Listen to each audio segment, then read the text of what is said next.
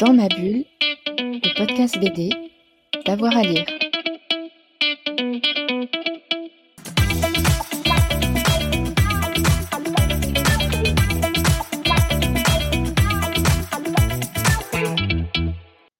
Bonjour à tous et à toutes, bienvenue dans ce nouvel épisode de Dans ma bulle, votre podcast 100% BD avec avoir à lire. Aujourd'hui, on va partir à la rencontre, à la découverte du Québec BD Festival avec euh, Thomas Louis Côté, c'est le directeur euh, de cet événement de l'autre côté de l'Atlantique. Il va nous en parler, le présenter, nous parler de euh, sa programmation. C'est une interview réalisée par Fred Michel. C'était lors de l'édition 2022 du Festival Lyon BD. Bonjour Thomas Louis Côté. Bonjour. Merci d'être avec nous dans, dans ma bulle depuis le festival Lyon BD. Alors vous êtes directeur du Québec BD Festival. Est-ce que vous pouvez nous présenter le, le, festival, quand il est né et quel est son ADN Oui, ben, le festival est né en 1988, donc ça fait 36 ans maintenant, euh, sous l'appellation du Festival de la bande dessinée francophone de Québec. Euh, à la base, ben, c'était pas moi qui l'ai créé, bien sûr, mais euh, l'événement avait la volonté de présenter un, un festival de style européen.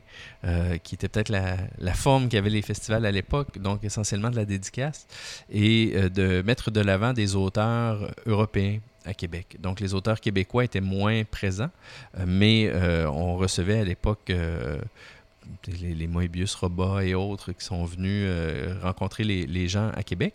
Le festival se déroulait dans un centre commercial euh, pendant près de 17 ans euh, pour ensuite migrer pour la 18e édition à l'intérieur du Salon du Livre de Québec. Donc, il y a eu ce changement-là qui a été très important pour, pour l'événement parce qu'il a euh, jeté les bases pour ce qui est devenu le festival maintenant. C'est-à-dire, le, en étant au Salon du Livre de Québec, ça a permis de donner une fenêtre à la bande dessinée dans un événement qui était dédié à la littérature, mais de mettre les auteurs de bande dessinée sur le même pied que les auteurs de littérature également. Donc, ça a été très bénéfique pour, pour, euh, pour l'organisme. Puis ça nous a permis de, développer à partir de ça, donc d'avoir les kiosques, euh, deux espaces d'animation au Salon du Livre, mais de construire autour. Ça veut dire qu'on euh, a fait des, partenariats avec euh, le Musée de la Civilisation, le Musée national des beaux-arts du Québec, le réseau des bibliothèques et tout. Donc en 2020, on devait avoir 32 lieux, par exemple, d'activité. Donc le Salon du Livre était le point focal avec les kiosques, la, vente de livres. Mais autour de ça, on avait des expositions, des spectacles et, et, plein, de, plein d'animations. Donc, euh, ça a permis de, de, de, de, bâtir un festival qui était beaucoup plus, plus intéressant à mon sens. Là. Vous êtes émancipé du, du festival, c'est ça? Du... ben, de, de, la formule classique, donc d'essayer de sortir de la, de, d'un événement qui est concentré sur la rencontre avec le lecteur autour de la dédicace. Donc, de trouver d'autres formes de rencontres, que ce soit par des, des discussions, beaucoup plus d'expositions aussi, euh, des spectacles qui amènent la, la, bande dessinée à rencontrer d'autres disciplines, que ce soit la danse, le théâtre, le, conte. Euh, et, donc, ça, c'est des choses qui nous ont euh, vraiment motivés pendant, longtemps. Je voulais signaler aussi que c'est un événement unique sur le continent américain, cette belle mise en avant de la bande dessinée francophone. Ben, c'est le plus ancien festival du genre au, Canada. Euh, par contre, au Québec maintenant, il y a eu euh, plusieurs événements de bande dessinée qui se sont mis en place. Euh, je le premier événement de bande dessinée au Québec date de 1975. Mais ça a longtemps été des festivals qui duraient 2-3 ans et qui arrêtaient. Nous, on est celui qui est le, plus ancien.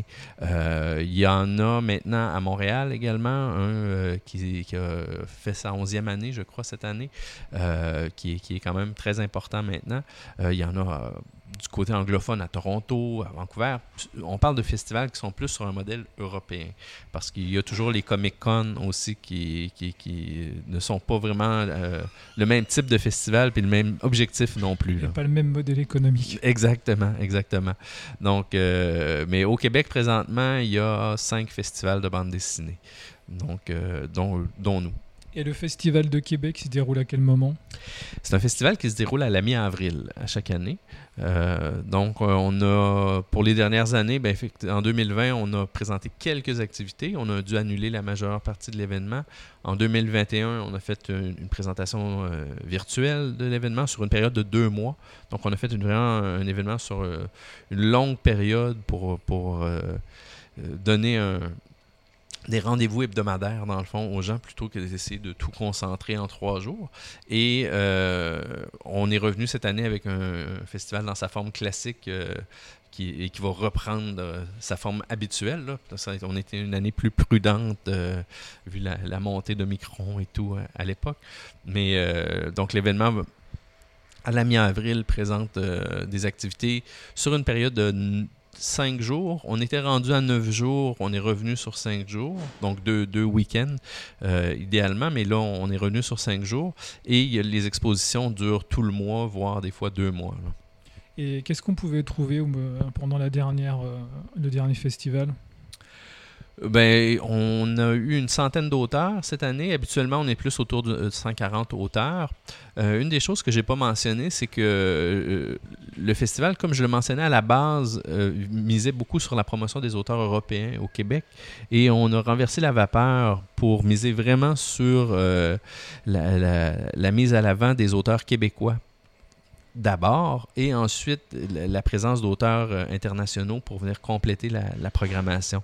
Euh, l'objectif de ça, c'était vraiment de renforcer le, lien qu'on avait avec le milieu de la bande dessinée au Québec, qui était en plein développement. Moi, quand je suis arrivé en, 2005, euh, il commençait à avoir vraiment une belle une belle. Euh, une, forme de renouveau. une forme de renouveau. donc très la dans les années 70.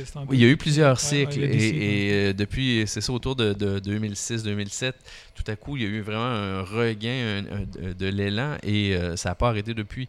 Donc, ça a été le bon pari de, de, renforcer ce lien avec le milieu pour qu'eux s'approprient notre événement. Donc, ça en fait un rendez-vous annuel incontournable pour, pour les gens du milieu. Et je crois aussi, à, l'instar des festivals français, vous remettez des prix, c'est ça? Effectivement. Donc, depuis les débuts de l'événement, euh, il y a les BDS Cosa qui sont remis à chaque année. Euh, encore là, lorsque je suis arrivé, on a fait une refonte des prix pour euh, resserrer l'ensemble, parce qu'à la base, les prix étaient remis beaucoup aux auteurs qui étaient présents au festival. Euh, c'était euh, même des fois un, attrait pour certains auteurs de venir sachant qu'ils allaient recevoir un prix. Et on a, on a vraiment changé la, donne à ce côté-là en, définissant beaucoup mieux les catégories, en mettant en place un jury indépendant.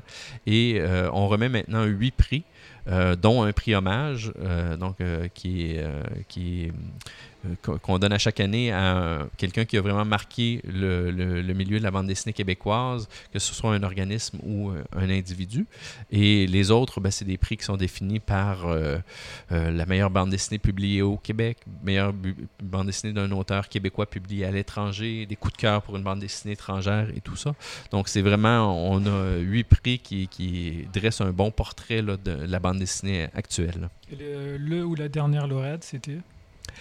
Sur les huit prix, euh, le, ah, le, ben, ben, c'est qu'on a, dans le fond, le, Grand Prix de la Ville de Québec a été remis à, à Mégantic, euh, qui est un album qui a également remporté un fauve à Angoulême cette année.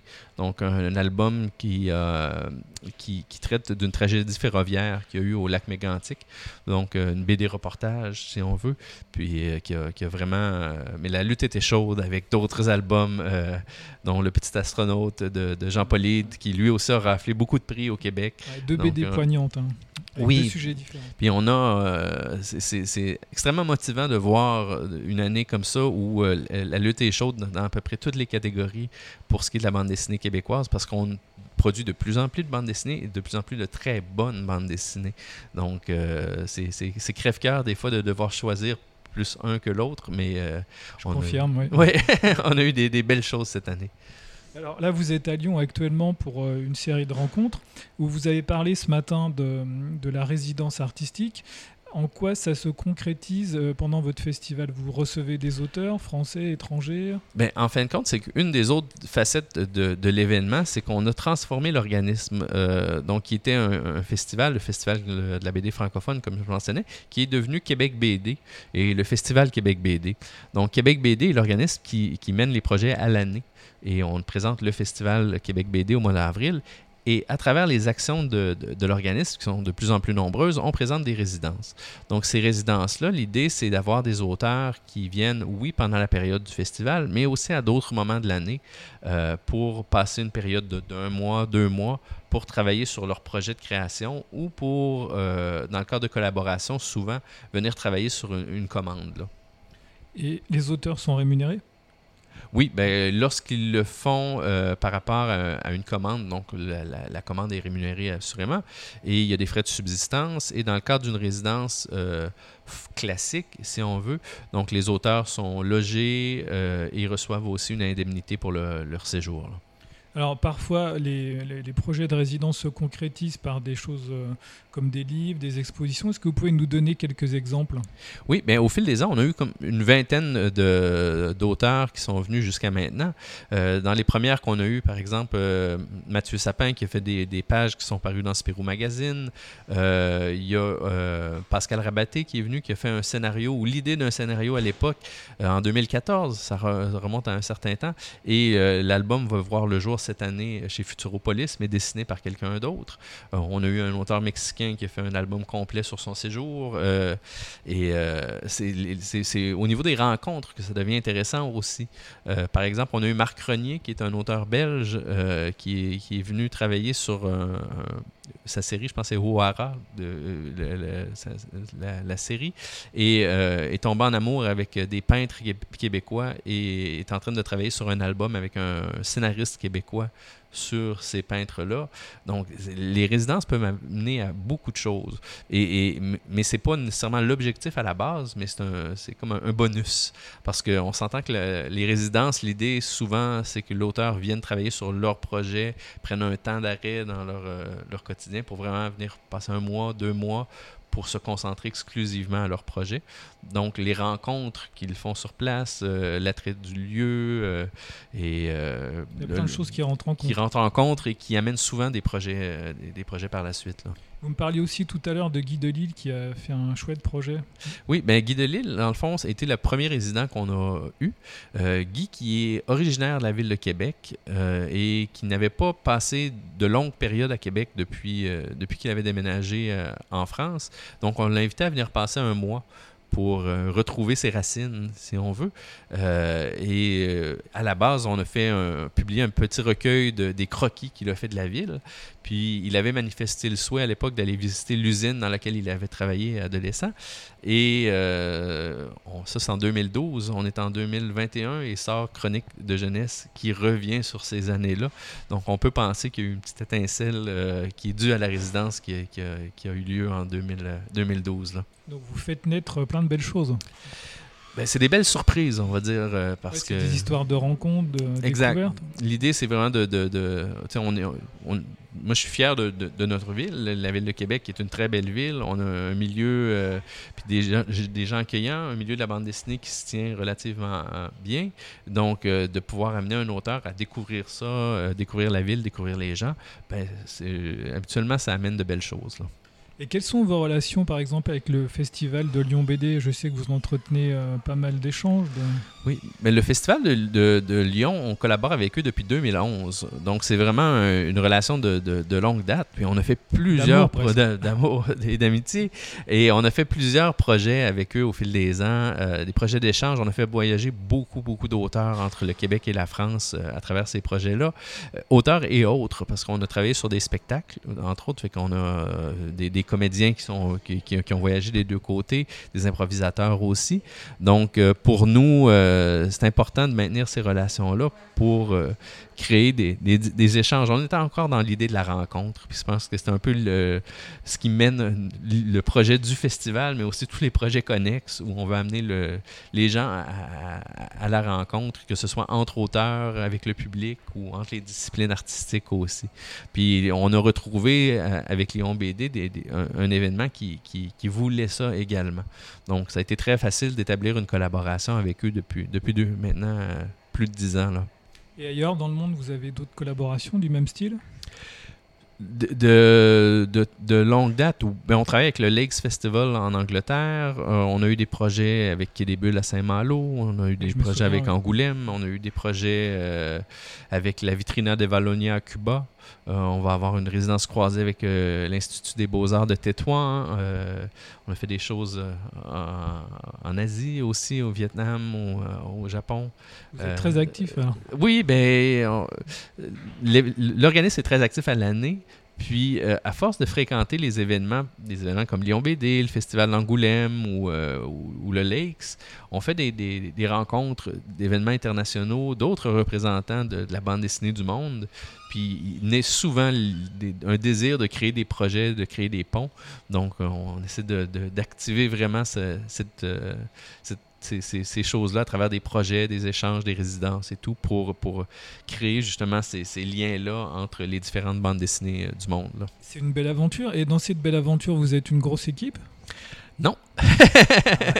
Donc, euh, on est une équipe de deux actuellement permanents, puis euh, le reste étant des, des gens euh, qui, qui collaborent à gauche et à droite sur les différents projets. Mais on a, à travers ces gens-là, des gens très motivés qui nous aident beaucoup. Et donc la, passion, la passion qui anime tout ça. Oui. Donc, mais l'organisme a grandi beaucoup au courant des dernières années. Donc, présentement, j'ai été seul pendant longtemps en permanence. Là, on est deux et euh, c'est- ça risque de- d'augmenter par, par le nombre de projets qui ne cessent de croître. Vous non? êtes victime de votre succès. On a tendance à dire oui à tout.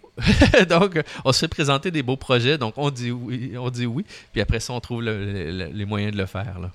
Est-ce que vous êtes déjà en train de travailler sur la programmation de la prochaine édition?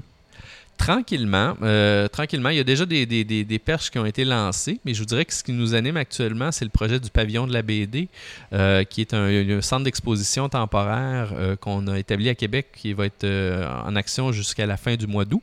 On parle d'un- d'un musée vide qu'on nous a confié et qu'on anime avec euh, des expositions. Donc j'avais deux très grandes salles jusqu'à maintenant. Ça en ajoute une troisième cette semaine. Donc on va avoir huit, expositions en tout euh, avec une librairie temporaire et tout pour euh, en plein cœur du, quartier touristique de, Québec. Donc ça permet de, de donner une très belle vitrine à la bande dessinée. Puis pour nous de tester aussi l'idée d'un lieu permanent dédié à la bande dessinée, qui est un projet qu'on caresse de- de- depuis longtemps. Puis on vient justement de finir une étude de, de préfaisabilité pour mettre en place euh, ce projet-là. là. Bon, ben, on viendra le visiter quand il ouvrira alors. Ah, il faudra. Merci beaucoup Thomas Louis. merci, bientôt. merci à toi. Voilà, merci à tous et à toutes d'avoir écouté euh, cette émission. On espère que ça va vous donner des envies de traverser euh, donc euh, l'Atlantique. On se retrouve très vite pour un nouvel épisode de Dans ma bulle, votre podcast BD. Dans ma bulle, le podcast BD, d'avoir à lire.